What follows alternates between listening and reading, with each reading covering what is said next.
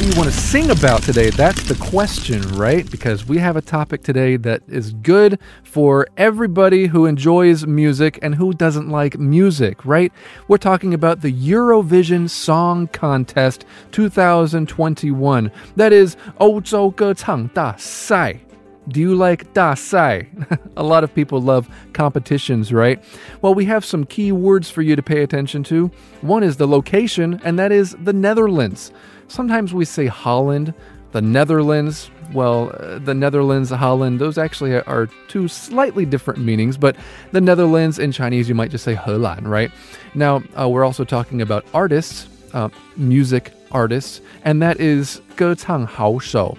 Also, you want to know what the host country is. Well, we just talked about a country there, right? That is 主办国. So let's get right into it. The 65th Eurovision Song Contest will be held this month in Rotterdam, the Netherlands. Eurovision is the world's longest running annual TV music contest. Artists from 41 countries are competing in the contest, and the winning country will host the next contest. Are you excited about this?